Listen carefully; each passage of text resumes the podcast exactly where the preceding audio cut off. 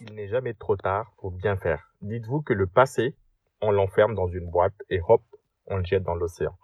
Grâce au podcast PAE.live, vous allez démarrer votre éducation financière. Vous avez longtemps délaissé votre éducation financière, soit par négligence, soit par ignorance. La situation est la suivante. Vous avez la sensation d'être dans une boucle infernale, dans une machine à laver, où vous êtes baladé d'un bout à l'autre, vous essayez de vous en sortir, mais vous replongez encore dans les problèmes financiers.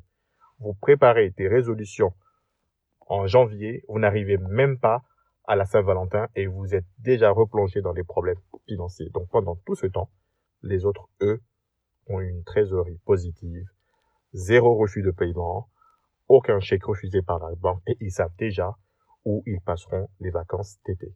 Quelle différence entre les autres et vous? Qu'ont-ils de plus que vous? Sont-ils meilleures personnes que vous? Il faut arrêter de vous culpabiliser. On ne n'est pas as de la finance ni as de la gestion budgétaire.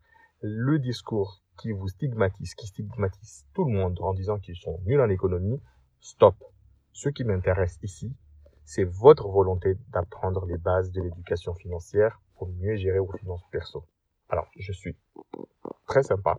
J'absous tous vos péchés financiers et vous recevez un nouveau carnet vierge dès aujourd'hui où vous partez de 0 à 3 conditions. Primo, que vous consacriez 5 à 10 minutes par jour ou par semaine pour acquérir des connaissances et une culture financière. Donc, grâce au podcast PAE.live et d'autres podcasts, vous avez des e-books, vous avez des livres, vous avez des conférences qui vous permettent d'augmenter votre culture financière. Secondo, trouvez-vous un maître qui vous offre gratuitement ou pas ses enseignements en matière de finances perso, en matière de finances? Comme dit l'adage, c'est lui qui n'a pas de maître. Son maître, c'est Satan. Donc trouvez-vous un mentor, trouvez-vous un conférencier, trouvez-vous un coach financier qui vous prendra par la main et qui vous donnera ses enseignements? Tertio, visez-vous un but final. Il faut que vous consacriez vos efforts pour réaliser un projet concret. Qu'est-ce qu'un projet concret? Ça peut être devenir propriétaire, ça peut être devenir financièrement indépendant, ça peut être devenir rentier par l'immobilier, ça peut être financer les études de vos enfants, ça peut être financer un projet qui vous tient à cœur, comme partir faire le tour du monde, ça peut être aider vos parents. Donc, il faut que vous ayez ce projet-là, donc dans la stratégie, donc de monter en compétence et d'acquérir une éducation financière. À la question, quand est-ce que vous débutez? Vous répondez quoi? Stop à la procrastination. Il est temps d'arrêter de dire ça n'arrive qu'aux autres, ça ne fonctionne qu'aux autres, chez les autres, il n'y a que chez les autres que ça marche. Donc, je vais vous donner trois raisons de démarrer votre apprentissage financier maintenant. La première raison, c'est que l'éducation financière n'est pas une affaire de classe sociale. Ce n'est pas réservé aux riches et ce n'est pas dirigé contre les pauvres. Ce n'est pas euh, uniquement réservé aux aristocrates ou aux classes moyennes supérieures ou aux classes supérieures et que les classes ouvrières sont défavorisées. Stop tout ça il faut que tout le monde reçoive une éducation financière, peu importe son origine sociale, son origine ethnique, parce que l'éducation financière, c'est un apprentissage, c'est une science, c'est des disciplines qui combinent beaucoup de choses, d'économie, de maths, de finances, de gestion, pour vraiment acquérir des compétences pour bien gérer ses finances.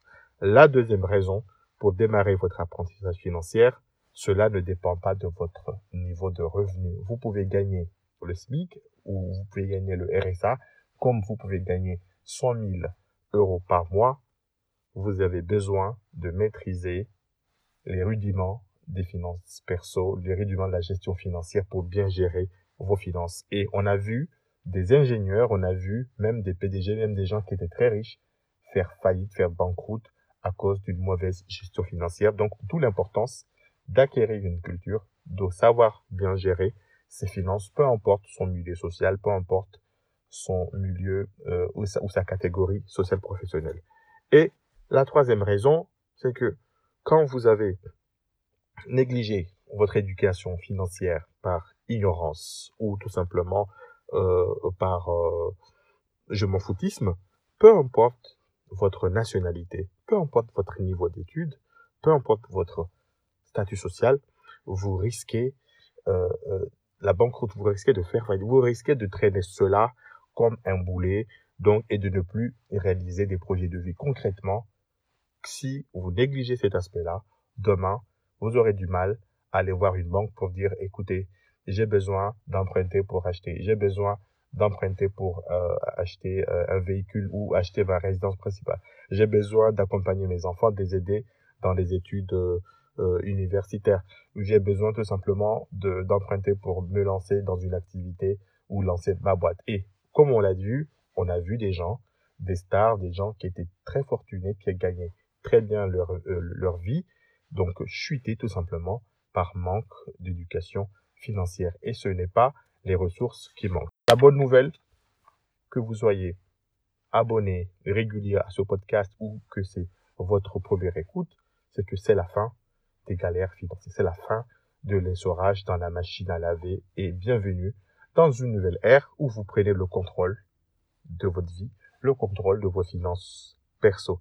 Et cela va se faire avec moi, va se faire avec l'accompagnement que je vous propose. Donc n'hésitez pas à vous abonner au podcast PAEF.live sur les réseaux sociaux pour démarrer ou renforcer votre culture financière et au plaisir de vous retrouver si vous avez des questions plus personnelles.